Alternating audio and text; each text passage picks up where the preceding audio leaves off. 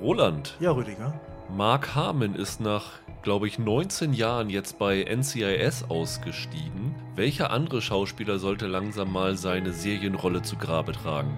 Ja, ich wäre für Florian Martens, auch bekannt als Kriminalhauptkommissar Otto Garber. Ich finde, der sollte mal in ein starkes Team langsam seine schwarze Strickmütze an den Nagel hängen. Der ist jetzt seit 1994, seit der allerersten Folge dabei. Mal abgesehen davon, dass das inzwischen eine wirklich anstrengend, unambitionierte und belanglose deutsche Krimiserie ist, ist es halt auch so, dass die ja mal mit gewissen Ambitionen gestartet ist. Nämlich damals, als Maya Maranov noch äh, lebte, dass sie dann quasi die Wessi-Cop-Lady war, die dann auf einen ehemaligen Fopo, nämlich Florian Martens, traf. Und da gab es dann halt so gewisse Konflikte. Und dann machte das alles auch noch ein bisschen Sinn, war auch ein bisschen spannender. Davon ist halt, halt, halt nichts mehr, beziehungsweise nicht mehr viel zu spüren. Ich finde es wahnsinnig langweilig und immer wenn ich ihn ja so als äh, überdimensioniertes Meinzelmännchen mit seiner Mütze sehe, dann denke ich, Alter, lass das doch mal, steig doch mal aus. Also ich finde es äh, anstrengend. Michael? Ja, wenn du Mark Harmon erwähnst, habe ich erstmal direkt an Ellen Pompeo gedacht, die ja sich jetzt seit was weiß ich wie vielen Jahren bei Grey's Anatomy verdingt. Ich würde der halt wünschen, dass die nochmal irgendwas anderes versucht, solange sie es noch kann. Was ich aber wirklich toll fände, wäre, wenn Seth MacFarlane jetzt einfach mal zugibt, dass er auf Family Guy und American Dad keinen Bock mehr hat und es einfach jetzt mal sein lässt. Also er ist ja als Writer kaum noch irgendwie involviert, sondern nur noch als Sprecher und das wird mit jeder Staffel dümmer und er, er, spricht es auch immer lustloser. Er provoziert ja auch Fox ständig, ne? Ganz genau, ja. Also man hat so ein bisschen das Gefühl, dass er endlich rausgeschmissen werden will. Dann denke ich halt, dann geh einfach und mach mehr Orville oder was weiß ich, was ja. du dann machst. Ich habe dann auch geguckt, welche Serien laufen besonders lange und war dann erstaunt, dass immer noch The Blacklist läuft und habe gedacht, okay, das war irgendwie schon nach drei Staffeln durch und James Spader spielt das zwar irgendwie ganz überzeugend, aber nach 150, 160 oder noch mehr Folgen ist das langsam auch durch. Die haben jetzt noch eine neue Staffel, die startet jetzt dieser Tage in den USA und so langsam könnte Spader auch damit mal aufhören. Also genug Kohle hat er ja nach Boston Legal und Blacklist jetzt gescheffelt. Also vielleicht mal eine andere künstlerische Herausforderung wäre nicht schlecht. Hallo und herzlich willkommen zu einer neuen Ausgabe von Serienweise. Mein Name ist Rüdiger Meier und ich begrüße ganz herzlich Roland Kruse. Hallo und Michael Hille. Hi. Wir haben heute drei Serien im Gepäck, drei verschiedene Anbieter und auch drei komplett verschiedene Genres, also wirklich heute für jeden Geschmack was dabei. Wir wollen tatsächlich beginnen, weil wir jetzt hier gerade zu dritt zusammensetzen mit der Apple-Serie Invasion, eine weitere Science-Fiction-Serie, die Apple auf den Weg gebracht hat, auch mit extrem viel Geld, die ja eine indirekte Adaption von Krieg der Welten von H.G. Wells ist. Danach äh, nehmen wir uns die Serie Mr. In Between vor und falls ihr euch wundert, hä, wieso, die habt ihr doch gerade erst vor drei Wochen besprochen. Ja, aber sie ist jetzt nicht mehr bei Sky, nachdem Fox ja eingestellt worden ist, sondern sie ist jetzt bei Disney Plus. Das heißt, sie ist jetzt einer ganz neuen Zielgruppe erschließbar und hinzu kommt, dass neben der ersten Staffel jetzt auch die zweite Staffel da verfügbar ist. Und da wir die erste so gut fanden nach, was hatten wir damals gesehen, drei, Roland? Drei, drei Folgen, Folgen, haben wir gedacht, wir bleiben mal weiter dran und gucken, wie sie sich so entwickelt hat. Und holen dann auch noch Michael dazu, der vorher noch gar nichts gesehen hatte und ja. jetzt ein bisschen nachgeholt hat. Ne? Genau, ja. Eiltempo. Und am Ende reden wir über eine Serie, die in der letzten Woche gestartet ist bei Netflix, wo wir noch keine Screener hatten, nämlich die dritte Staffel von You. Da werden wir dann nur noch zu zweit sein, weil Roland hat sie nicht gesehen, mhm. aber Michael hat sie gesehen. Und da werden wir uns auch drüber auslassen. Bevor wir loslegen, wie so oft die Bitte, wenn ihr uns gerade hört und vielleicht noch nicht abonniert habt bei iTunes, Spotify, wo auch immer, drückt einfach auf das Abo-Knöpfchen. Bei Spotify kann man sich auch mit dem Glöckchen mittlerweile über neue Folgen informieren lassen. Und wenn ihr wollt, könnt ihr auch eine Rezension hinterlassen, wo immer es geht. Gerne positiv. Und wenn ihr was zu kritisieren habt, gerne Feedback bei Twitter unter Serienpodcast auf unserer Webseite serienpodcast.de oder per Mail an serienweise.web.de. Dann lasst uns doch mal loslegen mit der Serie Invasion, beziehungsweise wie sie im Deutschen heißt, Infiltration. Ich glaube, das liegt daran, es gab doch diesen Daniel Craig-Film? War das Daniel Craig? Was du meinst, war diese Variante von Invasion der Körperfresser, ähm, also Invasion of the Body Snatchers. Und da, der hieß auf Deutsch Invasion oder Invasion, Genau, ja, das genau. stimmt, ja. Aber es gab auch eine andere Serie sogar, die Invasion hieß, meine ich, ne? Mit, Oh. Mit William Fichtner, glaube ich. Genau, ne? genau. Ja. Und aus diesem Grund haben sie gesagt, okay, in Deutschland machen wir was anderes und nennen das Ganze Infiltration. Bizarr, ist ein, aber bisschen, ist ein bisschen dran vorbei, weil unter Infiltration verstehe ich dann was Ja. anderes als das, was da passiert. also das ist so ein bisschen aus der Not geboren. Die Serie hat zehn Folgen. Die ersten drei sind heute bei Apple TV Plus verfügbar. Die nächsten sieben kommen dann wie üblich dort im Wochenrhythmus. Wir sind alle auf einem bisschen unterschiedlichen Stand. Roland, du hast sie die zehn Folgen komplett Mhm. schon gesehen, Mhm. ne? Ich bin bei der Mitte der neunten Folge, hab's nicht ganz zu Ende geschafft auf der Zielgeraden. Und Michael, wie du hast gesehen? Ich bin vor einer halben Stunde fertig geworden. Ach, du hast doch auch alles gesehen. ich hab's jetzt fertig, ja. Alles klar. Dann äh, bin ich nur auf dem anderen Stand und ihr könnt mir dann sagen, ob es sich lohnt, die anderthalb Folgen noch zu Ende zu gucken. Ich habe schon in der Einleitung gesagt, es ist eine moderne, andere Variation von Krieg der Welten. Das wird zumindest überall so gesagt. So richtig gesehen habe ich das dann nicht. Oder wie Mhm. ging's euch? Geht mir auch so, finde ich auch ein bisschen weit hergeholt, ehrlich gesagt. Also es gibt da entfernte Parallelen, sage ich mal. Ich bin Kulturbanause. Ich kenne zwar die Spielberg-Verfilmung, sonst habe ich nicht viel mit äh, Krieg der Weltens von H.G. Wells. Aber wenn du es mit der Spielberg-Verfilmung also, nee, da, vergleichst. ich habe keine Ahnung, wie nah die Spielberg-Version da am Original dran ist. Ich finde, so viel hatte es davon jedenfalls nicht. Die ist relativ nah dran, Ah, okay, eig eigentlich. Ja. Okay. Also die ist halt in die Jetztzeit verlegt, ne, oder damalige Gegenwart, aber die ist gar nicht so weit entfernt, ja. Mhm. Aber ich würde mal sagen, wenn jemand äh, das gesehen hätte aus dem H.G. Wells Erbe, hätte man nicht gesagt, Nee. ihr müsst hier Lizenzgebühr Nee. zahlen, weil da hätte man sich gut von distanzieren Ja. können. Aber es ist auch gar nicht nötig, weil ich glaube, seit 2016 oder 2017 sind die kompletten Werke von Wells in der Public Domain, weswegen es ja auch in letzter Zeit sehr, sehr viele Adaptionen davon gab. Es gab eine britische, die in der viktorianischen Zeit spielte und es gab eine amerikanisch-französische mit Gabriel Byrne in der Hauptrolle. Ich, ich habe in die äh, amerikanisch-französische reingeguckt, hatte mich damals nicht so richtig Mhm. äh, gepackt. Die andere habe ich dann gar nicht mehr geguckt, weil die Kritiken auch nicht so dolle waren. Jetzt also diese, nennen wir es mal Variante von Simon Kinberg und David Weil, der mir zuletzt unangenehm aufgefallen ist als Showrunner von Hunters bei Amazon. Krieg der Welten, man kann sich schon denken, es geht um eine Alien-Invasion. Und der große Unterschied zwischen den anderen Krieg der Welten-Geschichten ist, also zumindest von den früheren, also wenn du jetzt eben, Michael, schon die Spielberg-Verfilmung gesagt hast, da, da hat es sich ja ziemlich genau auf eine Person bzw. eine Familie äh, fokussiert und diese Invasion wurde halt durch die Augen von denen gezeigt. Hier ist das Ganze jetzt ein bisschen globaler angelegt. Es geht zwar los mit einer Geschichte in Oklahoma, wo Sam Neill einen Sheriff spielt, der das alte Klischee seinen letzten Tag hat, bevor er in Ruhestand geht und natürlich bricht dann die ganze Welt zusammen. Aber neben diesem Aspekt gibt es auch noch Geschichten, die in Großbritannien spielen, in Japan spielen und in Afghanistan Mhm. spielen. Das sind so die Hauptschauplätze, oder? Habe ich einen vergessen? Mhm. Zwei äh, Teile davon spielen in Amerika. Also es gibt fünf Erzählstränge. Ich würde jetzt tatsächlich gar nicht sagen, wie diese Stränge alle aussehen jetzt im Vorklang, sondern das ist das, worauf man sich einstellen muss bei dieser Serie. Das ist also sehr zwischen den verschiedenen Orten hin und her springt. Gibt es etwas, was euch jetzt hier gleich im ersten Moment aufgefallen ist, wie diese Invasionsgeschichte erzählt wird?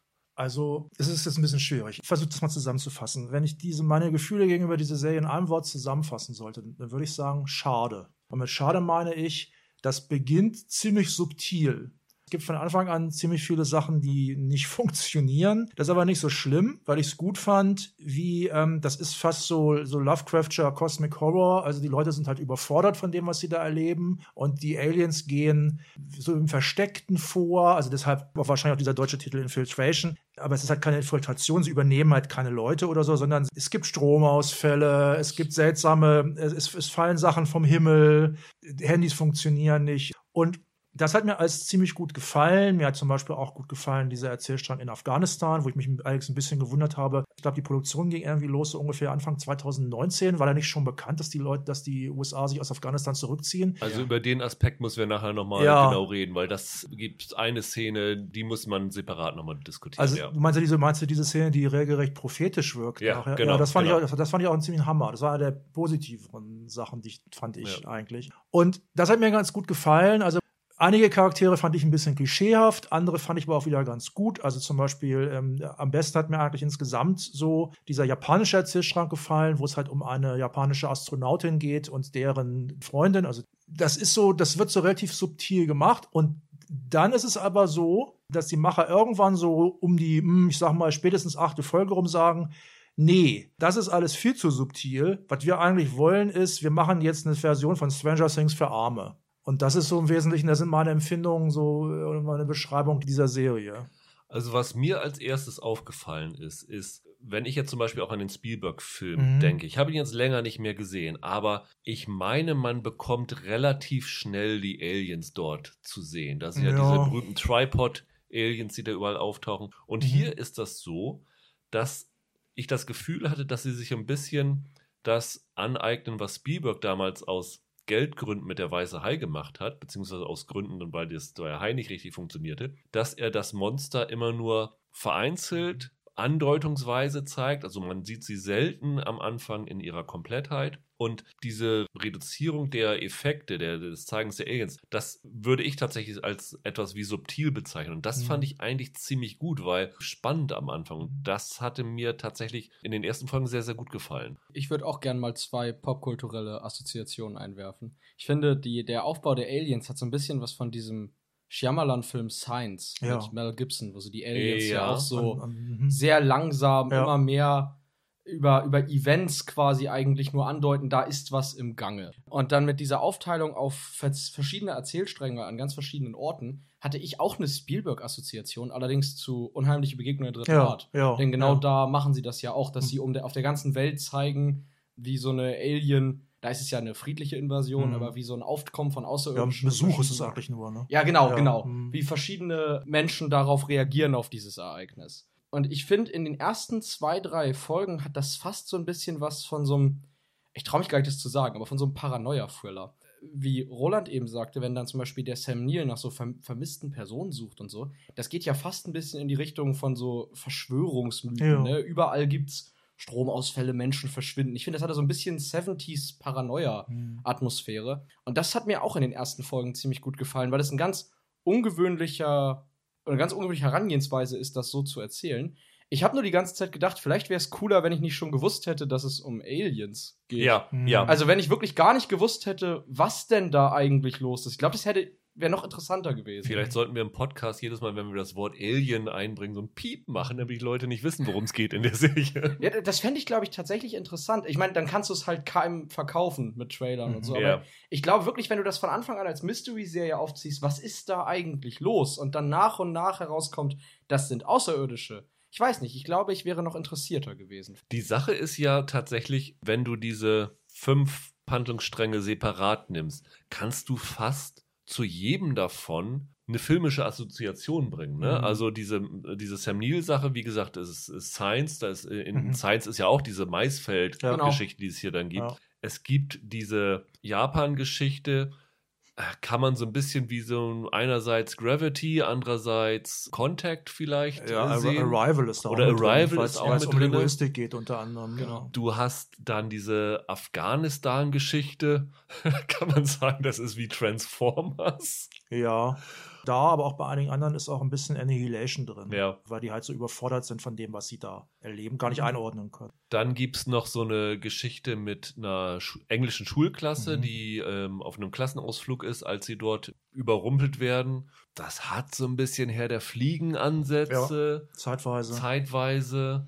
Es geht aber auch teilweise ein bisschen Children of Man, sieht man so, wenn sie dann zurück in die Stadt kommen. Und dann haben wir noch diesen Aspekt, den du, glaube ich, angesprochen hast, der auch in den USA spielt, mit einer Familie, die zu Hause ist, dann geht es in diesem, ja, in dem Vorort, wo sie wohnt. Da geht die große Zerstörung los und dann sind sie äh, halt mit der Familie auf der Flucht, das hat man auch schon in vielen, vielen Sachen Ja. gesehen. Also es ist so ein Mix aus vielen verschiedenen Elementen. Also da gibt es Anspielungen unter anderem auf eine, ich muss sagen, ich habe die leider noch, ich habe, obwohl ich die Box zu Hause stehen habe, habe ich die noch nicht gesehen. Es gibt eine klassische Twilight Zone-Episode, ich meine, die heißt The Monsters Are Loose on Maple Street. Ja, aber die ist halt ganz berühmt und ich weiß, was da drin passiert. Also ähm, da geht es halt darum, dass so eine Alien-Invasion geben und dann ähm, sind die Leute total paranoid und beschuldigen sich halt gegenseitig und, und beschuldigen halt auch falsch, die Falschen. Darauf wird ja mal nicht auch angespielt. Ne? Weil die Familie, das sind halt, ich glaube, es sind Syrer, sollen es, glaube ich, sein. Also wobei die Geschichte Farahani ist ja eine Iranerin, ne? Die die Mutter Ja, die spielt. Mutter spielt, ja. Ja.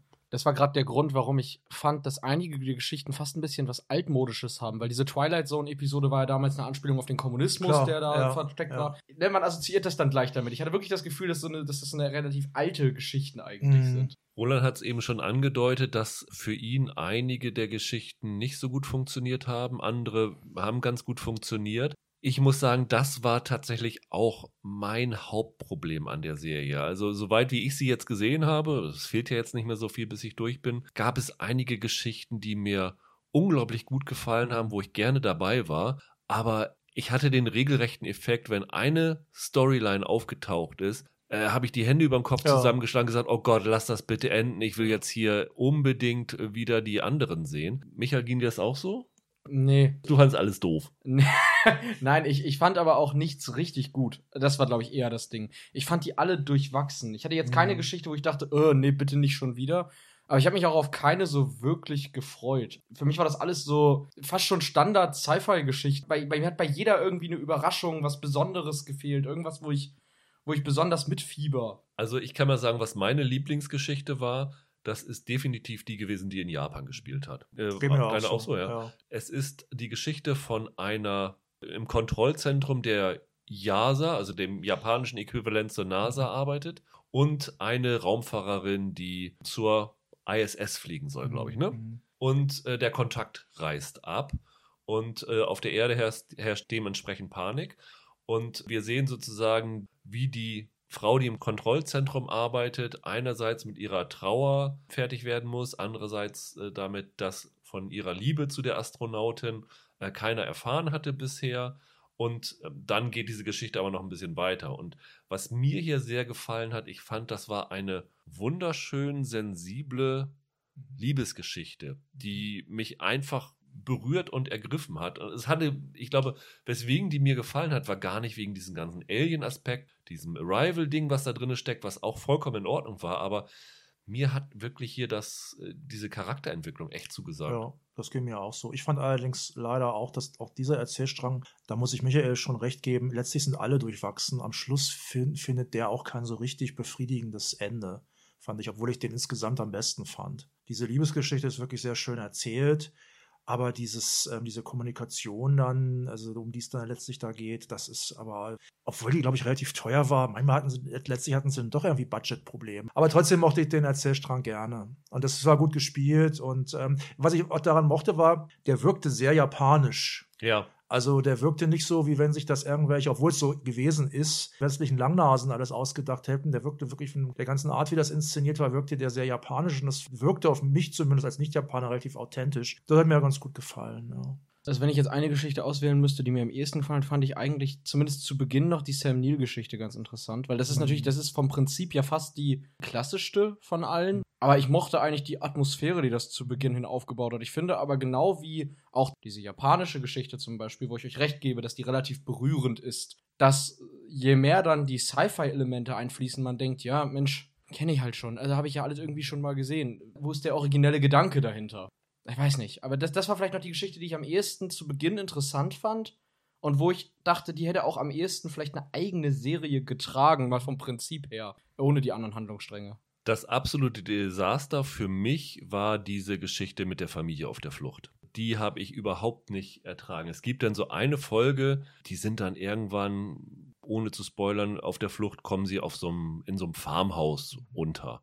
Und was sich da abspielt und wie dieser Abschnitt der Reise endet, ich dachte, das kann nicht sein. Also das, das ging mir so auf den Senkel. Das war wie Walking Dead in schlecht. Das ist ja Klischee pur. Ja, also das, Ja, das klar, fand ich ja. total nervig. Also, und dann kommt noch hinzu, das wird gleich am Anfang der Serie schon erzählt, der Vater hatte eine Affäre mit einer anderen Frau. Das heißt, in der Ehe gibt es auch Brüche. Und natürlich auf dieser Flucht kommen diese ganzen Konflikte wieder an die Oberfläche und werden ausgetragen. Und oh, das, das, hat mich war, auch so, genervt, das ja. war so klischeehaft, das fand Mhm. ich unerträglich. Haben, haben wir nicht zu dritt auch über dieses Why the Last Man gesprochen? Ja. Das hier war wieder so eine, so eine Serie mit Geschichten, bei denen ich ständig dachte, was interessiert mich, dieser profane. Ehe-Quatsch, Ja, wenn ja. ich eigentlich eine Serie über Aliens auf der Erde sehen Das stimmt, möchte. das ist richtig. Interessiert mich einfach nicht. Ich weiß nicht, warum jede dieser Endzeitserien immer so einen Blödsinn einbauen muss. ich, ich musste auch an Weise Lastman bei dieser Sache denken. Und ich muss, glaube, das ist so ein bisschen so ein Überbleibsel der alten Katastrophenfilme, wo ja auch immer irgendwelche blöden Familiengeschichten erzählt werden müssen und so. Mhm. Ja, genau. Und dann Und- finden sie am Ende zusammen oder so. Dann finden sie wieder zusammen und der Feigling beweist sich dann doch nochmal und so. Und allerdings fand ich den Erzählstrang mit den, mit den Schulkindern auch nicht viel besser. Echt, den fand ich gar nicht so schlecht. Ich fand den sogar anstrengender. Also diese Herr der Fliegen-Geschichte, die hat mich total kalt gelassen, weil ich sofort dachte, ja klar, Herr der Fliegen. Der Superbully in der Gruppe, der hat mich wahnsinnig genervt. ja. Den hat Stephen King geschrieben, oder? Das wirkte so. Ja, das habe ich auch immer gedacht. Also ich musste, also ich habe am Anfang habe ich gedacht, die Teile der Geschichte, die am wenigsten nach Stephen King riechen, die sind am besten. Und dann ist es aber auch so, irgendwann ist dann dieser Herr der Fliegen-Aspekt überhaupt kein Thema mehr in dem Erzählstrang. Also so viel sei mal gespoilert. Ähm, der ist dann einmal überhaupt kein Thema mehr und dann beginnt plötzlich dieser Stranger Things Erzählstrang. Und das hat mir nicht gereicht. Also die Kids spielen alle ganz gut. Auch der Bully spielt jetzt nicht schlecht oder so. Dann wird da auch gelegentlich nochmal so ein kleiner Infodump eingelegt, wo dann klar wird, ja, die Eltern und die hatten diese und jene Probleme. Und die Kinder sind belastet. Ach, eine Sache, die mich übrigens, die ich übrigens ganz strange fand, auch in diesem, in diesem Erzählstand besonders zum Tragen kommt, ist, es gibt mehrere Szenen, aber vor allem hier. Ich sag's mal so. Also beim Weißen Hai, wenn da Sheriff Brody zum Bürgermeister geht und sagt, hör mal zu, wir können hier keine Partys am Strand machen. Das geht nicht. Da ist ein weißer Hai, der isst die Leute auf. Und der Bürgermeister sagt, ne, hier, hier Paniker hier am, am Nationalfeiertag, ihr spinnst wohl. Den kauft das Sheriff Brody jeder ab. Der hat Autorität, der hat Beweise, der hat ein vernünftiges Gefühl im Bauch. Okay. Ja. Hier ist das mehrfach so, aber vor allem bei den Kids, dass die irgendwie ankommen und sagen, ey, ich habe hier so ein paar halbwegs gute Comiczeichnungen. Sie sind der Beweis, dass hier eine Alien-Version im Gange ist und ich kann was dagegen machen. Hä, what? Und es, es gibt mehrere Stellen in verschiedenen Strängen, wo das so ein bisschen so ähnlich ist, wo Leute mit irgendwie so Gaga-Kram ankommen. Wo, normalerweise sind, sind das so diese Szenen, wo irgendwie eine alte Dame bei der Polizei anruft und sagt, in meinem Vorgarten sind die Aliens gelandet. Und da lachen alle drüber.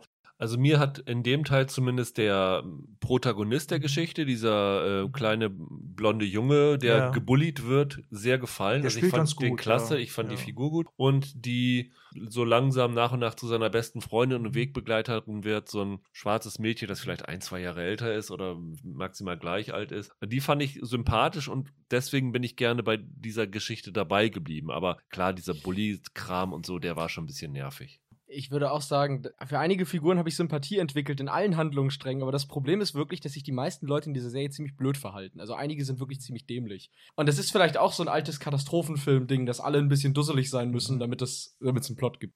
Was mein großes konzeptionelles Problem mit der ganzen Serie ist, dass ich am Ende nicht ganz verstanden habe, warum diese fünf Handlungsstränge an diesen fünf Orten auf der Welt. Ich fand das extrem beliebig. Ich fand nicht, dass Mhm. das in irgendeiner Form sich zum Ende hin clever ergänzt. Das waren einfach fünf komplett unterschiedliche Handlungsstränge, die irgendwo auf dem Planeten spielen. Ich fand nicht, dass sie da richtig gut begründen, warum es jetzt diese fünf Personen, sag ich, sein müssen, die ich, denen ich folge durch diese Katastrophe. Jetzt muss ich mal eine Frage stellen, weil ich ja, wie gesagt, die letzten anderthalb Folgen noch nicht kenne, ähm, ohne zu spoilern. Aber ist das eine abgeschlossene Serie? Es wirkt nicht so. Das wirkt sogar definitiv nicht so. Okay. Also, ich weiß, es ist schon in der neunten oder zehnten Folge, da konnten wir halt einige Sachen nicht sehen. Trickszenen, die in der Version, die wir gesehen haben, sieht man Leute halt durch quasi einen Büroraum gehen, der nachher wohl wahrscheinlich was ganz anderes Ja. sein soll. Trotzdem ist klar, worum, so ein bisschen, worum es da geht. Und da wird angedeutet, da kommt noch eine ganze Menge. Und ich muss auch ganz ehrlich sagen, ich habe die ganze Zeit gedacht, die Aliens, die man da jetzt zu Gesicht bekommen hat, sollen das die Hauptaliens Das habe ich sein? mich auch gefragt. Also wenn das so, wenn das so ist, dann frage ich mich wirklich, ähm, die, die können ja gerade mal allein aufs Klo gehen Ja. irgendwie, also mit ihrer Intelligenz, die sie haben. Das wirkt nicht abgeschlossen. Von daher denke ich, dass das vielleicht sich dann nochmal später en- entwickeln soll. Aber ich hatte Ja. nämlich auch das Gefühl, nach so fünf, sechs, sieben Folgen habe ich gedacht, hm, jetzt ist ein bisschen wenig Folgen noch übrig, um das Ganze Ja. irgendwie abzuschließen. Das muss man schon sagen, die Serie ist ein ziemlicher Slowburn. Ne? Also Ja. die Ja. kommt relativ langsam in Gang. Ich finde auch tatsächlich, das ist wieder eine Apple-Serie. Wir haben das, glaube ich, schon bei einigen Apple-Serien gesagt, wo ich jetzt am Ende der Staffel dachte: Mensch, Apple, fangt doch eure Serien bitte immer gleich bei Staffel 2 an. Ich finde das, was sie da am Ende andeuten, tatsächlich interessanter als das, was ich jetzt zehn Folgen mir angeguckt habe. Und das hatte ich jetzt so oft bei diesen Apple-Serien, dass ich denke, Mensch, macht einfach direkt die zweite Staffel. Das ist die interessantere Prämisse. Jedes Mal. Ich verstehe das nicht. Ich finde übrigens, es, es ist sogar so, es gibt jetzt relativ viele Erzählstränge, aber eigentlich fehlt mir im Grunde einer. Es gibt manchmal so, es werden ja immer wieder Nachrichten und so eingeblendet und dann heißt es, ganze Städte sind schon gefallen und ganze Städte sind schon den Aliens zum Opfer gefallen. Und ich denke so, ja, okay, da habe ich jetzt aber relativ wenig von gesehen. Das Blackout-Phänomen. Ja. Ein Handlungsstrang hätte Roland Emmerich vielleicht übernehmen müssen. Oder ja, sowas. ja, also das ist ein bisschen, das, das ist dann ein bisschen zu wenig, dass da Ja. so ein paar Aliens rumkraxeln. Diese Nachrichten, die dann da so benutzt werden, um so, um das noch ein bisschen größer zu machen, funktioniert nicht. Habt ihr euch auch so, wart ihr auch so genervt von den deutschen Nachrichten, die einmal gezeigt werden? Das habe ich schon wieder verdrängt. Also das ist in der zweiten Folge, glaube ich, gleich. Stimmt, Der- die haben, die haben ganz Genau. schlechtes Deutsch wieder gesprochen. Genau, genau. Das, ja, das sind ja. irgendwelche, also, also ich verstehe das nicht. Es müssen doch, in, müssen doch in Hollywood müssen doch massenhaft irgendwelche deutschen Praktikanten rumlaufen. Da kann man doch wahrscheinlich irgendjemanden fragen, wenn man eine Anzeige aufgibt, da kann man doch für einen Fuffi spricht er doch diesen Satz ein. Den spielt der Fernseher verrückt, weil dann laufen da Affen durch die Stadt und dann sagt ein Amerikaner in nachgesprochenem Deutsch, die Affen rennen durch die Stadt, sie sind nicht aufzuhalten. Oder so ähnlich. Und ich dachte, ihr spinnt doch wohl total. Also, Ich, ich bin da so schmerzfrei, seit ich mal Fringe im Originalton gesehen habe. Da musste ich damals Ja, bei den deutschen stimmt. Szenen äh, Untertitel anmachen, weil ich nicht verstanden habe, dass Stimmt. die Deutsch sprechen. Ich dachte, die sprechen eine andere das ist, in Sprache. der, das ist in der ersten Folge, glaube ich, gleich. Ja, gleich zu Äh, Beginn, Kann ich ja. mich auch noch dran erinnern, ja. Aber ja, es stimmt schon. Es ist ein bisschen, es ist ein bisschen komisch. Gerade bei einer Serie, die so einen Blick aus verschiedenen Mhm. Nationen und so hat, müssen solche Sachen hinhauen, ne? Ähm, wir müssen noch kurz über diese Afghanistan-Geschichte Ja. sprechen zum Abschluss. Ja, um die sind wir schön drumrum bisher. ähm, wie gesagt, es gibt einen Handlungsstrang, der spielt bei amerikanischen Militärs, die in Afghanistan stationiert sind, die tatsächlich in Kontakt mit diesen Aliens kommen, die wirklich wie bei Transformers so sich durch diese Wüste erstmal so schlängeln. Ach so, ja. Und eigentlich gibt es dann nur noch einen Überlebenden von Mhm. den Soldaten. Da wird halt gezeigt, wie der versucht, dann wieder aus Afghanistan rauszukommen und zu seiner Familie in die USA zurückzukommen, wo es natürlich auch Probleme in der Mhm. Familie gibt, wie auch immer. Aber in diesem Handlungsstrang kommen wir irgendwann an den Flughafen von Kabul. Und da gibt es, ja, kann man sagen, eine Evakuationsszene, wo man natürlich automatisch an die Bilder denkt, die wir vor Ja. ein paar Monaten Mhm. aus Kabul hatten. Und ich weiß nicht, wie es euch ging.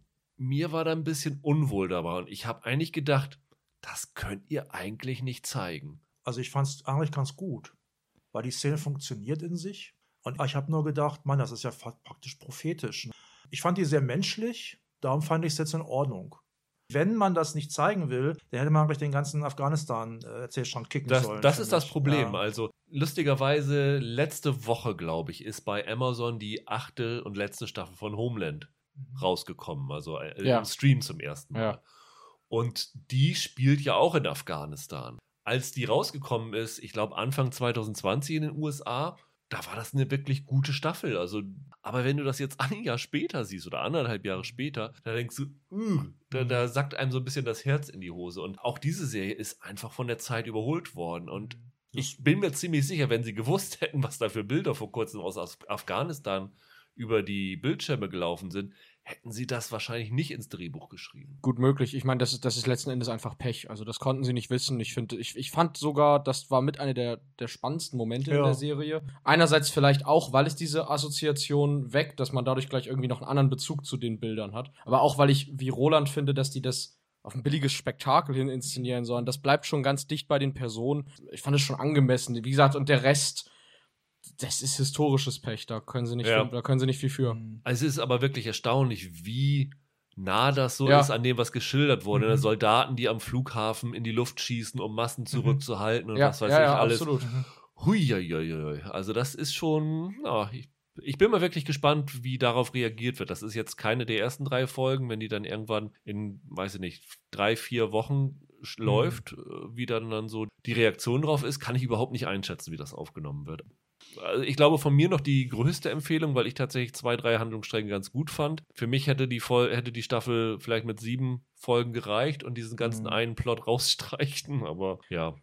Ich finde am Ende, es ist halt so ein Sci-Fi allerlei, das mir jetzt nicht viel Neues bietet, aber wo ich auch sagen muss, es ist vielleicht, du hast vorhin gesagt, es ist ein Slow Burn, aber es ist vielleicht einer der schnellsten Slow Burns, die ich kenne, weil dadurch, dass das so viele Handlungsstränge hat und immer hin und her wechselt, ist es irgendwie dann doch einigermaßen abwechslungsreich und man kann es ganz gut gucken. Mhm. Es ist aber jetzt nichts was ich jetzt sage, dafür brauchst du jetzt Apple TV Plus, mhm. oder? Ja, das würde ich auch auf keinen Fall sagen. Ich fand es tatsächlich in Aspekten wirklich interessant und ja. fühlte mich da ganz, als, auch als Horrorfan ganz gut unterhalten. Es hat so einen relativ starken Horror-Mystery-Aspekt, finde ich. Das hat mir ganz gut gefallen, aber es ist tatsächlich ähm, gerade denn am Ende leider dann doch nichts so richtig Besonderes. Also ich habe wirklich gedacht, hätte man, hätte man was richtig Gutes draus machen können auch. Ne? Also in den Aspekten ist das da sogar drin, aber letztlich hat es dann doch nicht mehr funktioniert. Dann lass uns zu Mr. In-Between kommen. Seit Mittwoch bei Disney Plus mit den ersten zwei Staffeln. Die erste Staffel hat sechs Folgen, die zweite hat elf Folgen. Äh, wie gesagt, vor ein paar Wochen haben Roland und ich schon über die Serie gesprochen und über die ersten drei Folgen geschwärmt und waren sehr gespannt darauf, wie es weitergehen würde. Hatten aber beide nicht weitergeguckt, irgendwie, nee, ne? weil nee. es bei Sky dann auch relativ schnell weg war, weil mhm. Fox dann ja abgeschaltet ja. worden ist. In einem Satz zusammengefasst, es geht um einen australischen Profikiller namens Ray Shoesmith, gespielt von Scott Ryan, der die Serie auch erfunden hat, der im Grunde genommen einfach nur sein Berufsleben und sein Privatleben als Vater eines einer Tochter, die bei der Mutter lebt und Bruder eines schwerkranken Mannes, der so eine Motoneuronenkrankheit hat, also ähm, langsam die Kontrolle über seine Gliedmaße verliert. Und ja, diese beiden Sachen jongliert und dazu noch im Lauf der ersten Staffel eine Freundin dazu bekommt. Die Serie erzählte, wie wir damals fanden, auf sehr amüsante und kluge Weise dieses Leben eines Profikillers, aber so wirklich als, der hätte auch Buchhalter sein können. Also der Beruf macht nur so dieses i-Tüpfelchen rein, aber eigentlich ging es so um diese Charakterzeichnung. Michael hatte noch gar nichts gesehen.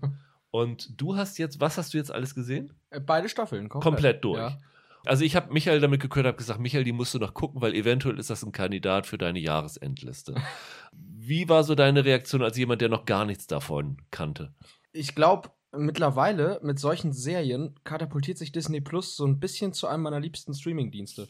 Ich finde, das ist fast schon außergewöhnlicher Geheimtipp. Ich habe dann auch, nachdem ich die ersten drei Folgen, glaube ich, gesehen habe, wollte ich dann mal kurz reinhören, was ihr damals gesagt habt. Hab mir das nochmal angehört. Kluge Dinge, ne? Man kann fast noch positiver über die Serie reden, als ihr das gemacht habt. Ich finde, das ist sozusagen als fast schon klein gehaltene Charakterstudie mit das Beste, was ich im Serienbereich kenne. Ich finde das ganz großartig. Ihr habt vollkommen recht gehabt, als ihr damals gesagt habt, dieser Hauptdarsteller, das kann nur der spielen auf der Welt. Mhm. Das ist, als wenn er die Rolle, der hat ja die Rolle einfach für sich selbst geschrieben ja. und das merkt man. Ich hatte wirklich teilweise so einen leichten Sopranos-Vibe sogar, und das habe ich, glaube ich, nur ganz selten bei Serien. Ich bin sehr, sehr angetan. Äh, und bin jetzt mal gespannt, was ihr zur zweiten Staffel dann sagt. Ihr mhm. kanntet da ja auch noch nicht so viel. Ja, wir kannten, haben die erste Staffel auch nicht zu Ende geguckt. Nee, nee, ähm, genau. Roland, hat sich das Niveau gehalten für dich? Ja, das Niveau hat sich schon gehalten, aber ich finde, die zweite Staffel unterscheidet sich sehr stark von der ersten. Die ähm, erste Staffel, also auch bis zur letzten Folge dann jetzt halt, fand ich, die ist einfach sehr witzig. Ja, also ja. Dieser, dieser Ray Schusmus ist halt ein Typ, der Witz kommt auch teilweise daher, dass er, den, dass er den anderen Leuten da aus der Unterwelt halt auch einfach über ist er gerät ja ständig selber ins Visier und es, es, es, gibt ja so diese handlungsübergreifenden Geschichten, dass ein Freund von ihm ins Koma geprügelt worden ist und dann, dann schlägt er zurück dann schlagen die zurück und das zieht sich immer weiter und weiter. Das zieht sich sogar auch in der, geht sogar in der zweiten Staffel noch weiter, diese Geschichte in Teilen. Das ist halt ein cleverer Typ. Das ist wirklich so ein Schlitzohr. Und gerade in den letzten beiden Folgen, die ja so eine, im Grunde so eine Doppelfolge sind von der ersten Staffel, das hätte auch ein, Spiel, ein guter Spielfilm sein können. Mhm. Von Kohlenbrüdern oder Tarantino oder sowas. Und ich habe auch oft wirklich laut gelacht. Und in der zweiten, ja. in der zweiten Staffel, muss ich sagen, gibt es auch Humor, aber ich finde die wesentlich dramatischer. Ja, und, ich hab, auch, ich, und ich kann mich auch kein, an kein einziges Mal erinnern, dass ich in der zweiten Staffel mal laut gelacht hätte. Doch, das habe okay. ich, hab ich schon gehabt. So an den ersten ja. ein, zwei Folgen auf jeden Fall. Ja, war am Anfang vielleicht noch, aber es wird ja sehr düster. Ich fand auch gerade das Finale dann ganz gut, so die letzten zwei Folgen. Ich habe auf der Strecke mal so ein leichtes Problem gehabt, ein bisschen. Ich weiß nicht, Vielleicht haben sich die Macher auch so ein ganz kleines bisschen zu sehr in ihre Hauptfigur verliebt. Der wird ja dann streckenweise so ein bisschen, wirkt er fast so wie so ein Rächer der Enterbten. Und ich fand das ein bisschen problematisch, weil dafür wird die eigentlich zuerst als viel zu skrupellos gezeigt. Du meinst, sie versuchen ihn so ein bisschen sympathischer in seinem Berufsleben zu zeigen? Ja, also er, hat, er setzt sich dann ja für, für, für, für gute Sachen ein ja. und, und alles. Mhm. Und, also, hm. also ganz bezeichnend ist eine Folge am Anfang, wo er einem Mann helfen will, dessen Tochter vor einigen ja. Jahren ja. verschwunden ist. Das ist, ist zum Beispiel ein Beispiel dafür. Und da habe ich dann so gedacht, naja, aber passt das so wirklich zu dieser Figur? Also was ich, was ich zum Beispiel ganz schön clever fand, war, in der ersten Staffel, da lacht man noch darüber, dass er in diese Anti zu diesem Anti-Aggressionstraining gehen muss. Er geht dann in so eine Gruppe, wo die halt sitzen, wie bei den anonymen Alkoholikern so ein bisschen, in so, in so, in so einem Kreis sitzen die da halt. Da, da, haben wir noch drüber gelacht damals, dass, dass die anderen Leute, die erste, erste halt, weil er gerne irgendwelchen Kerlen, die ihm dumm kommen, halt aufs, aufs Maul haut. Und da ist er da gelandet. Die anderen, die da sitzen, sind aber Leute, die haben ihre Kinder geschlagen, die haben ihre Frauen geschlagen und dann sagt er, ja, der fängt an zu lachen und sagt, ja, was soll ich denn hier? Das I punched a bloke. Ja. Und, und, ich sitze jetzt hier mit irgendwelchen Frauenschlägern und Kinderschlägern. Und da hat man damals noch drüber gelacht. Aber jetzt, in der zweiten Staffel, wird klar, dass speziell dieser Leiter in der Gruppe, der hat durchaus recht mit seiner Kritik an dem Ray Susmus und der hat sehr wohl Aggressionsprobleme. Ja. Der haut auch nicht immer den, nicht immer unbedingt nur den richtigen auf die Schnauze. Oder, naja, vielleicht schon, aber vielleicht ein bisschen zu heftig. Sagen wir mal so. Und er kriegt dann ja zum Beispiel auch private Probleme deswegen, die er auch zurecht bekommt. Obwohl der Ray immer noch ein sympathischer Typ ja. Bleibt für einen Profikiller. Ich würde fast sagen, wenn ich das jetzt so retrospektiv die zwei Staffeln betrachte, und die erste ist ja nun auch wirklich sehr kurz mit sechs Folgen, ja. a 30 Minuten. Dass die erste Staffel für mich so ein bisschen wie so ein Prolog wirkt. Wir führen diese Figur ein, wir führen die Nebenfiguren ein, diese Grundkonstellation ein. Hier ist ein Profikiller, der, wenn es um seinen Job geht, äh, knallhart ist. Aber wenn er zu Hause ist, zeigt er auch Mitgefühl mit den Menschen, die ihm wichtig sind, die ihm am Herzen liegen und sowas alles. Und die zweite Staffel zeigt dann so ein bisschen, was passiert, wenn diese beiden Welten wirklich miteinander kollidieren. Also was bedeutet das, wenn jemand ein Profikiller ist für sein Privatleben? So ein bisschen die erste Staffel war so, man konnte noch eine Grenze ziehen zwischen diesen beiden Aspekten und in der zweiten Staffel vermengt sich das alles und was natürlich wie du schon sagst, Roland, zu Problemen in seinem Privatleben führt, wenn er so ein bisschen, wenn er so eine gewalttätige Tendenz hat. Und letztendlich war das aber auch der Grund, warum die erste Staffel zwar unterhaltsamer ist, aber für mich die zweite Staffel eigentlich noch besser und noch gehaltvoller ist bin ich dabei. Alles, was du gesagt hast, Roland, ist vollkommen richtig. Das ist ja so eine fast schon eine Abwärtsspirale. Du ja, hast ja. es sehr gut, sehr gut ja, beschrieben, dass es wirklich mit jeder Folge irgendwie immer schlimmer wird für ihn. Ich finde, was die Serie hier erzählerisch extremst clever löst, und da habe ich halt so eine Assoziation zu den Anfängen der Sopranos, ist du wirst mit einer Portion schwarzem Humor und Comedy so ein bisschen zu dieser Figur und in diese Welt hinein verführt. Und nach und nach nimmt dir die Serie die Grundlage dafür, das alles noch irgendwie witzig zu finden, was passiert. Und ich finde, das vermittelt den Ernst der Situation, in der er sich befindet und die Brutalität dieses Lebens, das er führt, viel, viel besser, als wenn das direkt ernst und düster losgegangen wäre. Ja. Es lockt dich mit dieser Comedy und nach und nach sitzt du da und denkst, okay, hier, das ist nicht mehr witzig, das ist, nee. das ist absolut nicht mehr mhm. lustig mhm. gerade. Und ich fand diesen Effekt, irgendwann in Staffel 2 machte das bei mir dann Klick und ich dachte, okay, jetzt ist hier Schluss, so ungefähr. Und das fand ich herausragend gut gelöst. Und ich glaube, die letzten zwei, drei Folgen von Staffel 2 war ich, wie sagt man, also vorne an der Sitzkante und wirklich gebannt, wie sie das jetzt zu Ende bringen in dem Sinne. Ich fand, das war Hochspannung. Ja, vor allen Dingen die, äh, die Geschichte, die jetzt so am Ende da ja. passiert, das ist schon sehr bewegend gewesen. Was ich wirklich aber auch erstaunlich finde, und das ist wirklich ein Verdienst von dem Scott Ryan alleine, dass du trotzdem irgendwie nicht die Sympathie für ihn verlierst, mhm. obwohl in der zweiten Staffel mit seinen Aktionen deutlich weniger sympathisch ist als in der ersten Staffel, wo du wirklich noch alles so ein bisschen dir weg erklären konntest. Das hat Michael ja eben auch schon so, so gesagt. Das kannst du in der zweiten nicht mehr. Und trotzdem ist das eine Figur, mit der ich irgendwie trotzdem gerne Zeit verbracht habe. Und das fand ich irgendwie erstaunlich. Ja, er macht auch teilweise einfach Sachen, die sind einfach moralisch zu rechtfertigen, muss man auch sagen. Ja. Ne? Klar. Na, er kriegt ja einmal einen Auftrag, wo er sich um, ich sag's mal so, um eine Frau kümmern soll. Und dann stellt er da erstmal so ein bisschen Recherchen an. Das ist halt im Grunde einfach sehr nett von ihm, ja. muss man sagen. Weiß auch nicht, wie realistisch das vielleicht ein Profikiller ist. Also, weil sonst kannst du in dem Gewerbe einfach nicht, im Grunde nicht so arbeiten. Ja. Aber das sind schon so Sachen, die er macht, wo, wo klar ist. Er hat also auch durchaus positive Aspekte. Dass er ja ein Profikiller ist, der durchaus auch Skrupel kennt, das wird ja in der ersten Staffel schon deutlich. Also es kommt vor, dass ihm mal irgendwas auch irgendwie, wenn ein Fehler passiert ist oder dass ihm das irgendwie leid tut oder so. Das, ist, das war von Anfang an ja klar. Was ich, was ich eigentlich ein bisschen komisch fand, war, ist euch das nicht so gegangen bei seinem Freund hier, dem Pipi-Guy, sag ich mal? also sein bester Kumpel da, das ist ja ein totaler Knalli eigentlich in der ersten Staffel. Das ist sein bester Kumpel, aber das ist, ein, das ist so, ein, so ein Waffendealer und, und, und ja. alles. Das ist aber ein totaler naja, Trottel will ich nicht sagen, aber der ist ziemlich durchgeknallt. Und in der zweiten ist das eigentlich, der hat jetzt nicht nur seinen Bart verloren, den er am Anfang hatte. Man kann sich wesentlich stärker auf den verlassen ja. und so. Der, mhm. Ich finde, diese Figur hat sich schon ziemlich stark verändert, im Gegensatz zu eigentlich allen anderen, die schon so sich sehr ähnlich geblieben sind. Fand ich jetzt okay. Der bleibt auch immer noch ein bisschen schräg, hat ja so seine Verschwörungstheorien und so und alles und erzählt immer noch komischen Kram, hat auch immer noch seine, seine russische Frau, die irgendwie wilde Geschichten da erzählt und so. Aber naja, ging mir so ein bisschen so, dass ich dachte, ja, der wirkt jetzt aber erstaunlich normal plötzlich. Die beiden beiden sind ja dann auch zusammen auf Observierung und äh, unterhalten sich. Michael, gehst du mit dem Bond-Ranking konform, die sie da nennen? Auf keinen Fall.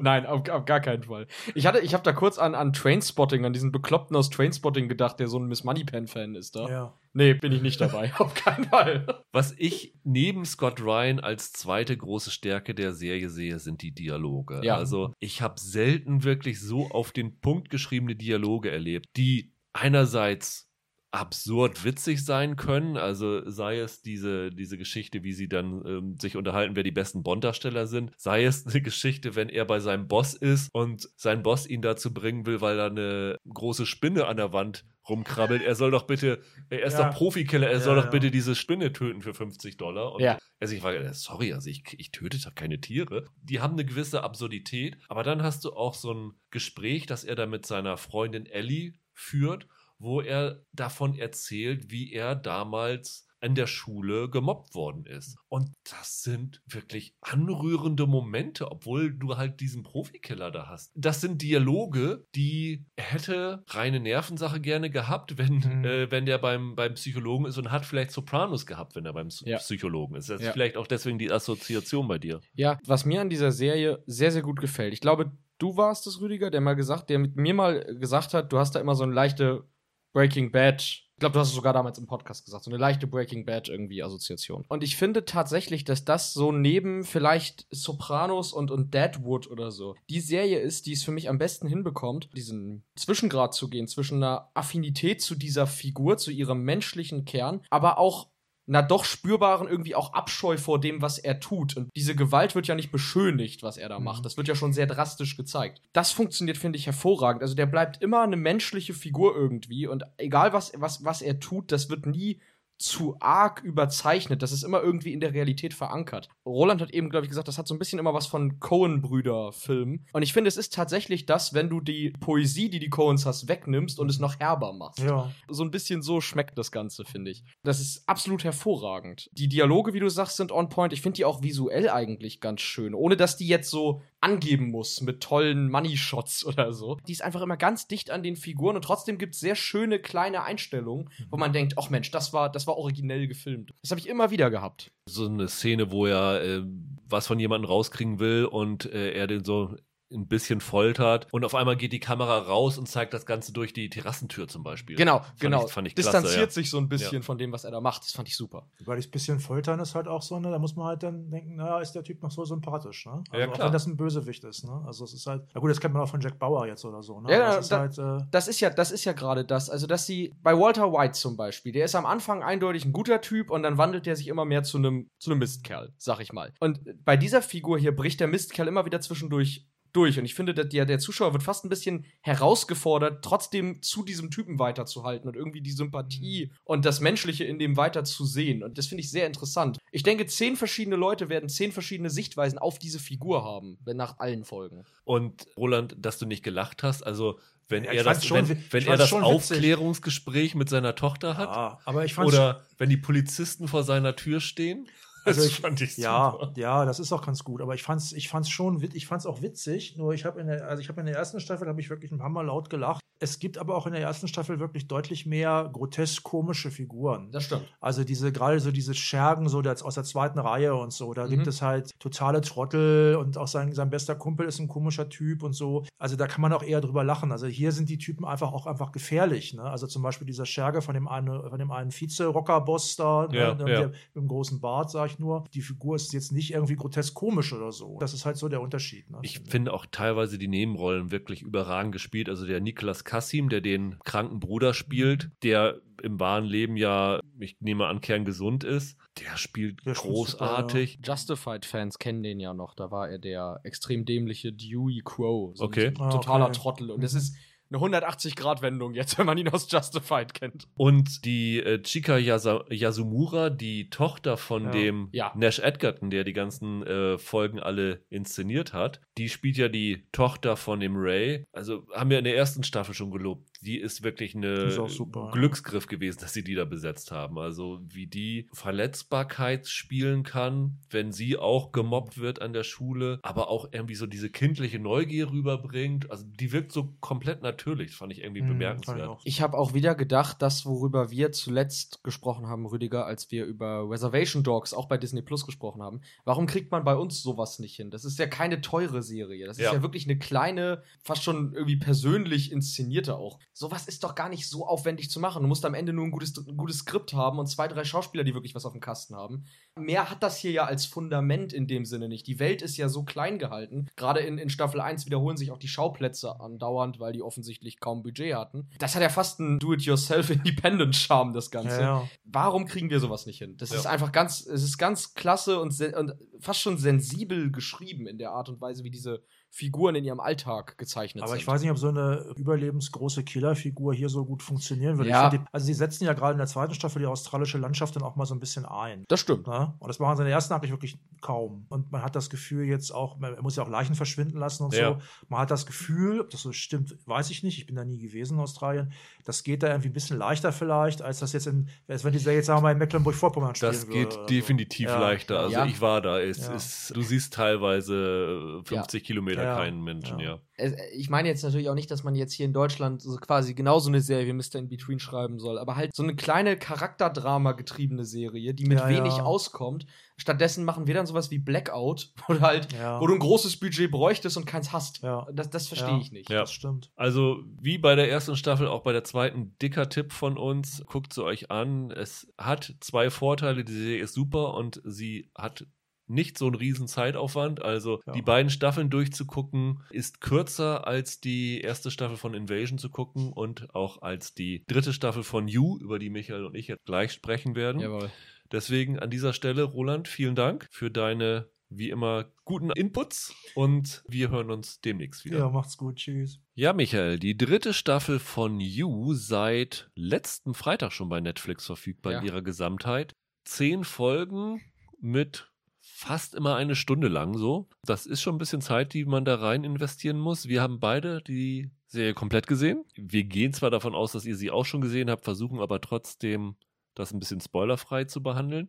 You ist ja eine Adaption von Romanen von Caroline Kepnes, Bestseller-Romane über einen Stalker, der besessen ist von Frauen und die dann meistens tötet, weil die Besessenheit nicht erwidert wird. Die erste Staffel hat den ersten Roman von ihr adaptiert, der glaube ich auch You hieß. Mhm, die zweite genau. Staffel hat den Roman Hidden Buddies adaptiert und hier in der dritten Staffel steht auch immer im Vorspann basierend auf Hidden Buddies, aber im Grunde genommen hat der es relativ wenig damit zu tun und auch nicht mit dem dritten Buch in der Reihe, das es von der auch gibt. Also das ist dann hier mehr oder weniger eine Fortsetzung mit den Charakteren aus der zweiten Ja. Staffel. Denn die zweite Staffel hat ja damit geendet, also für Leute, die You noch gar nicht gesehen haben, ist das natürlich ein Spoiler, dass der Joe, gespielt von Penn Badgley, der Stalker, seine damalige Liebschaft Love Quinn, gespielt von Victoria Pedretti, ausschalten wollte und sie sagte, ich bin schwanger und er dann sozusagen die Klinge nochmal im letzten Moment zurückgezogen hat Und danach setzt diese dritte Staffel ein. Also es ist ein bisschen Zeit vergangen. Das Kind ist mittlerweile auf der Welt. Nachdem die erste Staffel ja in New York gespielt hat, die zweite Staffel in Los Angeles, sind sie jetzt in der dritten Staffel nach San Francisco gezogen und leben dort ja in so einer Desperate Housewives Vorstadt. Also genauer gesagt, der Ort heißt Madre Linda und ist so ja in der Umgebung von, von San Francisco. Und wie es dann so ist, entwickelt sich eine neue Liebschaft für den Joe. Also der ist dann scharf auf seine Nachbarin Natalie. Und das können wir eigentlich, können wir eigentlich erzählen, was so der Ausschlaggebende ist, oder? Ja, ich meine, das passiert ja schon in der ersten Folge. Ja, ja ich finde schon. Also das ist ja so die Prämisse für die genau. Staffel. Genau. Und die Love Quinn kommt dann dahinter, dass er zumindest der hinterher steigt. Und es stellt sich dann relativ schnell raus, dass sie ähnlich psychopathisch veranlagt ist wie der Joe. Also, dass mhm. sie in gewisser Weise dann wirklich so die Seelenverwandte sind, die der Joe immer schon gesucht hat, die er aber in ihr jetzt nicht sehen will. Und in der dritten Staffel sieht man so ein bisschen, wie die Beziehung von den beiden durch ein Auf und Ab geht und äh, die beiden vergebens versuchen, ihren Impulsen zu widerstehen. Ja. So kann man es vielleicht ganz ja. vage, zu, vage bezeichnen. Wir haben ja alles komplett gesehen. Äh, alle drei Staffeln kennen wir ja auch. Haben wir schon mal darüber gesprochen, Michael? Nee, ne? Ich glaube nicht, nein. Ich glaube, wir haben irgendwann mal in, im alten Podcast über die erste Staffel von You gesprochen. Ja, ich weiß nicht mehr, ob ich dabei war, aber ja. Wie ist dein Verhältnis zur Serie? Du bist kein so ein großer Fan, ne? Nee, ich bin damals relativ glücklich in die erste Staffel gegangen und fand das lange Zeit ziemlich gut und finde, die haben in den letzten zwei Folgen oder so eigentlich alles an erzählerischem Kapital verspielt, was sie bis dahin aufgebaut haben. Die letzte Folge war damals so eine Klischee-Horror-Episode, die mir überhaupt nicht in den Kram passte. Und ich finde, seitdem hadert die ein wenig mit ihrer Identität. Und ich finde, dass sie in Staffel 3 ja fast schon mehrere Kardinalsfehler begeht, durch die ich mit dem ganzen Fremdel und mich frage, ob das so noch richtig das ist, was an der Serie eigentlich interessant ist, sagen wir es mal so. Ich fand die erste Staffel überraschenderweise ganz gut, weil im Grunde erfüllte ja alles, was ich nicht mag, weil du hast natürlich nicht wirklich Sympathieträger in der Staffel. Der Joe ist halt ein kaltblütiger Killer und der ist halt wirklich voll gestört. Also das Ganze wird ja aus seiner Perspektive erzählt mit Voice-Overn, wo er dann in dem, was er erzählt, gegenüber sich selbst rechtfertigt, was er tut. Mhm. Und man so als Zuschauer so ein bisschen diese gestörten Gedankengänge ja. von dem Typen kennenlernt, was es per se eigentlich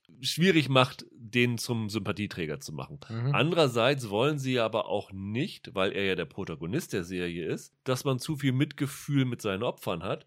Deswegen sind seine Opfer meistens auch schwierige Figuren, um sie gern zu haben. Und äh, dadurch hast du ja in dieser Serie eigentlich kaum Identitätsfiguren. Okay, oder Figuren, ja. mit denen man sich identifizieren kann. Und das hast du in dieser dritten Staffel ganz besonders, weil halt das diese snobistische Vorstadt ist und das sind alles Figuren, die Abgründe haben, die irgendwie eine Fassade sich aufgebaut haben. Es ist ein bisschen, bisschen schwierig. Also die sympathischste ist noch die Marianne Bellamy, die eine Bibliothek leitet, wird gespielt von Tate Gabriel, die man aus Chilling Adventures of Sabrina kennt. Da hatte sie noch blond gefärbte Haare oder weiß gefärbte Haare. Ja.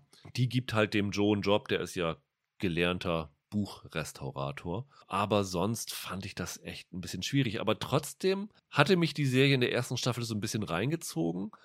Aber ich fand, in der zweiten Staffel hat sie mich dann komplett verloren, weil sie eigentlich das Gleiche nur nochmal erzählt hat.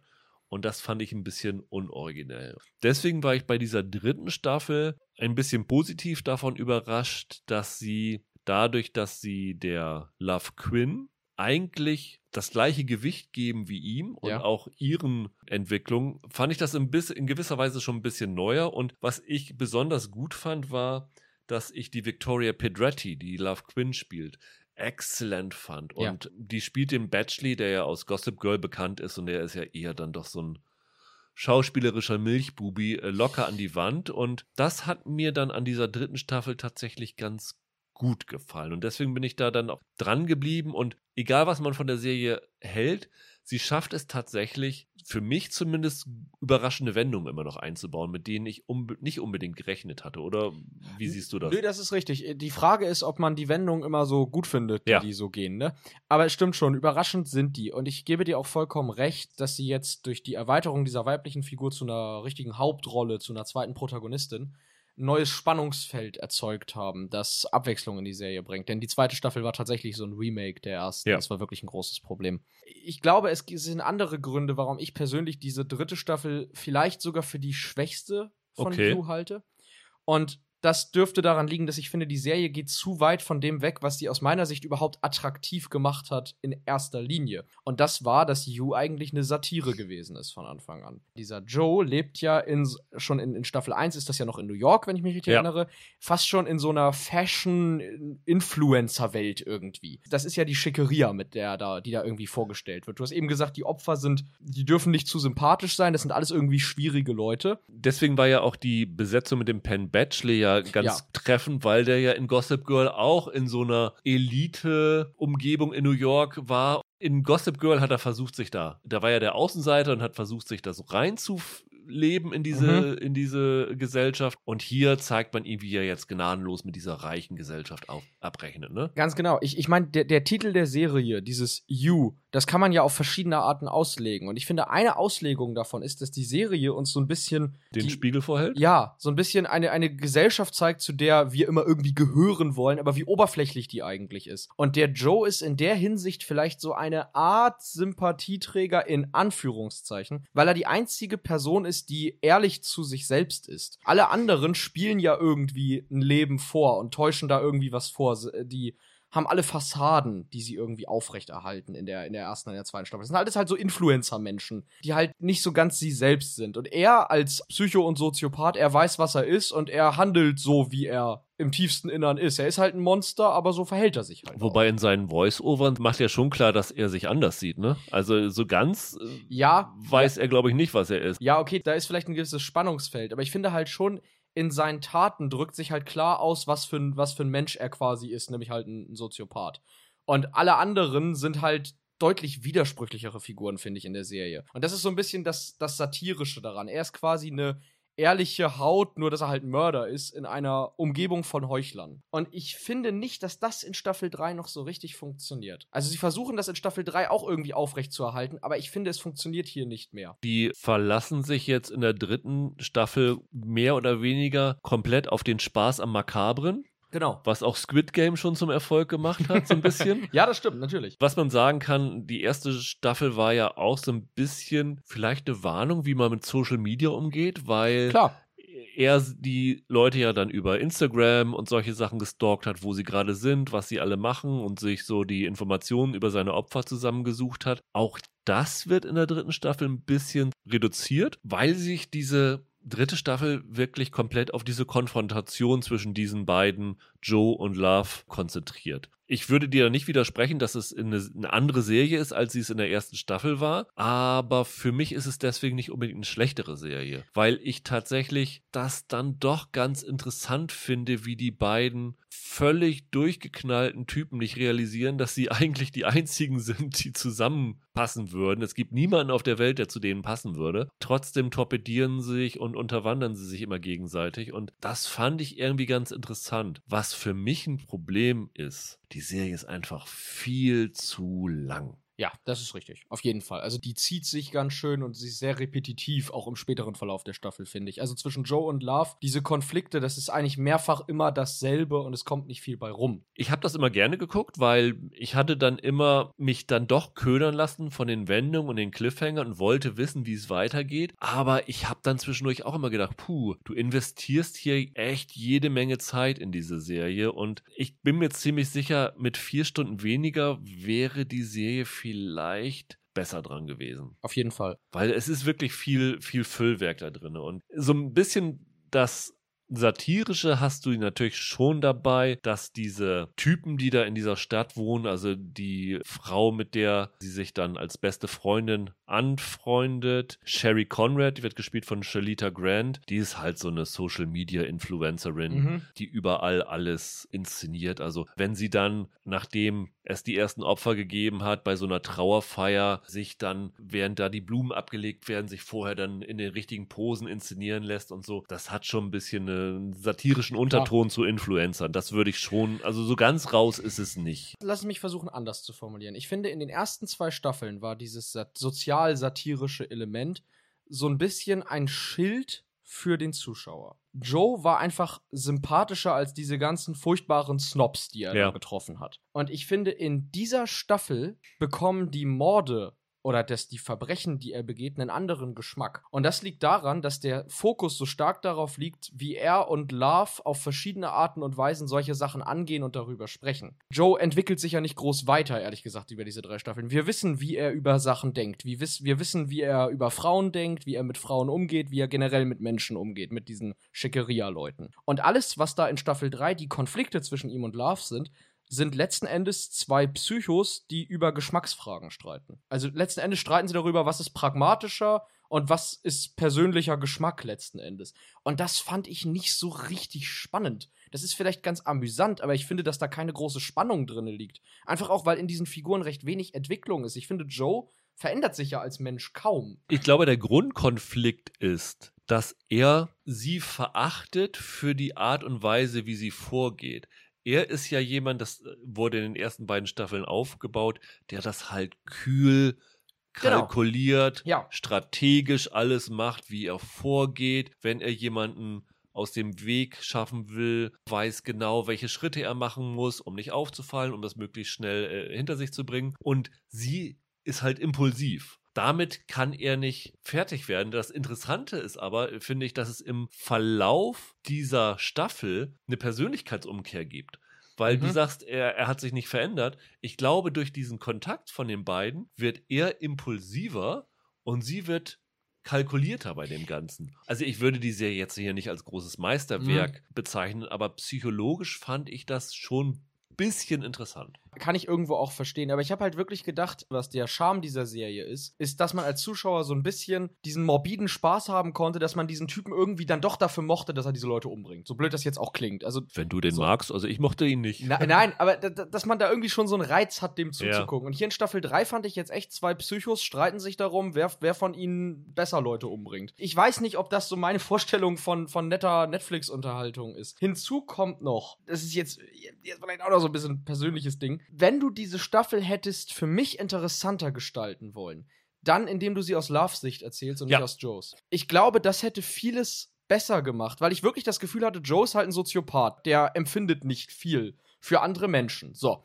Und da kommt nichts Neues bei rum, auch in Staffel 3. Es kann psychologisch nicht passieren. Und die Serie aus ihrer Sicht ab jetzt zu erzählen und Joe quasi als die Figur von außen zu haben, das hätte, glaube ich, die Serie für mich gedreht. Was die Serie falsch gemacht hat, ist, ich weiß gar nicht, welche Serie das war, aber es ist definitiv schon in einer gemacht worden. Ich hätte im Wechsel diese Serie erzählen lassen. Eine Folge auch mit dem Off-Kommentar aus der Sicht von Joe, Mhm. die nächste Folge mit dem Off-Kommentar aus der Sicht von Love. Dann hätte man diese Staffel auch erzählerisch variieren können. Oder, das ist die andere Möglichkeit, man nimmt diese Staffel als Anstoß, um genau diesen Punkt für eine vierte Staffel zu machen. Die ist ja schon genehmigt worden. Die vierte Staffel haben sie ja schon bestellt. Und ich habe bis kurz vor Ende noch gedacht, okay, das finde ich ziemlich clever. Sie wechseln dann vielleicht in der nächsten die Protagonisten. Und da war ich kurz vor Ende, dachte ich, das finde ich jetzt richtig geil, was ihr hier macht. Und wenn ihr das jetzt genauso weitermacht, dann bin ich echt gespannt. Und ich habe aber, nachdem ich diese dritte Staffel durch habe, ehrlich gesagt, obwohl ich diese dritte Staffel mochte, wenig Lust auf eine vierte Staffel, weil ich habe wieder das Gefühl, dass sie dann sich wiederholt. Und diese Staffel wäre wirklich eine Chance gewesen, um die Serie nochmal neu aufzubauen, neu zu konzipieren, einen ganz anderen Fokus zu geben, auch einen weiblichen Fokus zu geben, was ja auch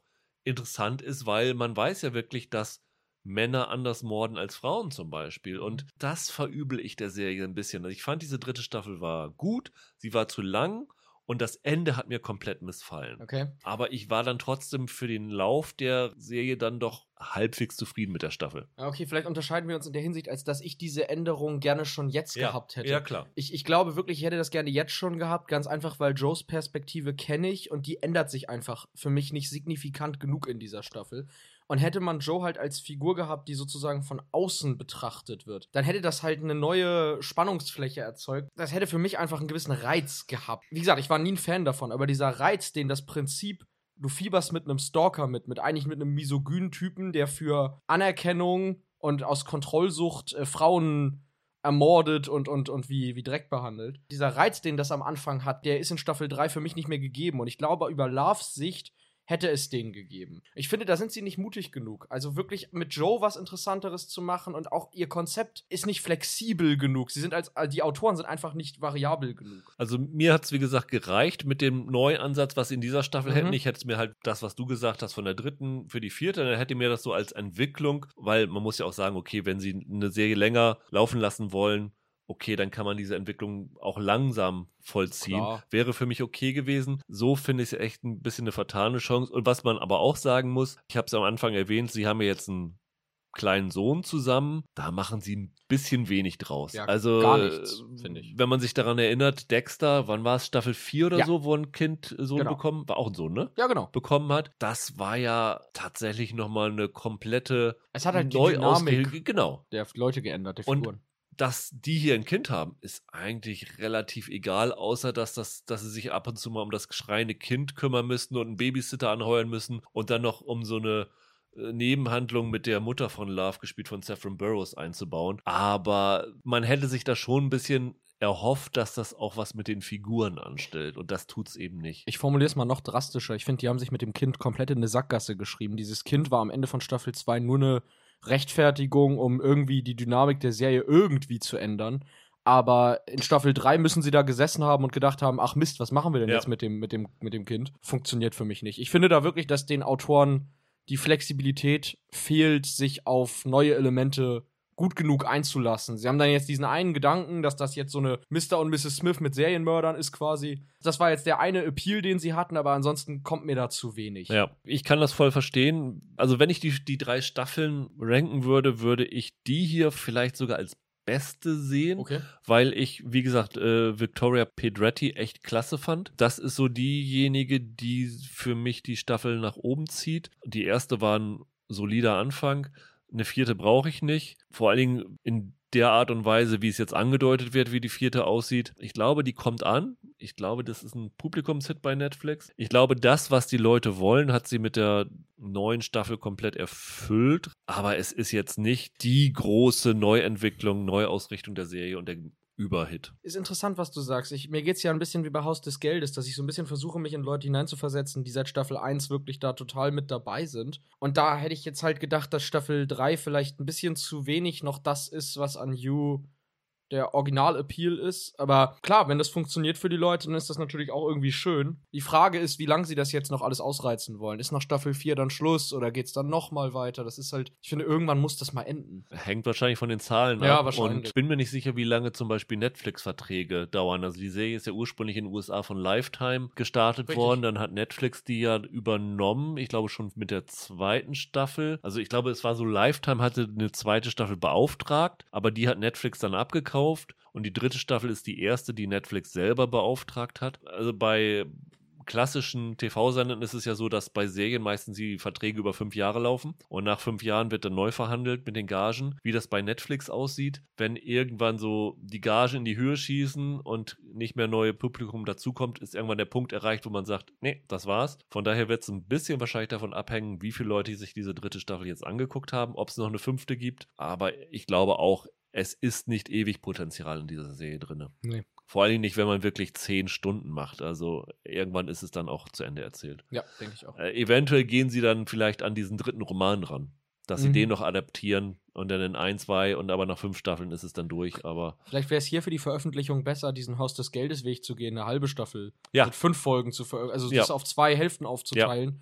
Dann ist das nicht so ein Koloss, den du da weggucken musst, ne? Das wäre wahrscheinlich besser. Also wenn sie die zweite Staffel fünf Folgen gemacht hätten und die dritte Staffel fünf Folgen, hätte es wahrscheinlich auch für mich noch besser funktioniert. Ja, ja sehe ich auch so. Dann soll es das für heute gewesen sein. Wir haben heute einiges an Serien durchgesprochen. Nächste Woche hoffentlich auch. Dann will ich mit Holger ein kleines Sport-Special machen, denn es kommt bei Netflix Colin in Black and White, bei Amazon Maradona und bei Apple eine Serie, die von Kevin Durant, dem Basketballspieler, produziert ist. Vielleicht eine kleine Warnung vorweg. Eventuell gibt es von der einen Serie keine Screener, sodass wir die erst am Freitag gucken müssen und vielleicht erst den Podcast am Samstag oder Sonntag online stellen können. Es sei denn, wir machen dann doch nur zwei und bringen es am Freitag schon. Aber nicht wundern, wenn die Folge am Freitag noch nicht online ist. Es kann sein, dass sie dann einen Tag später kommt. Bis dahin, habt ein schönes Wochenende, bleibt gesund, lasst euch nicht wegwehen und wir hören uns nächste Woche wieder. Macht's gut. Ciao, ciao. Ciao.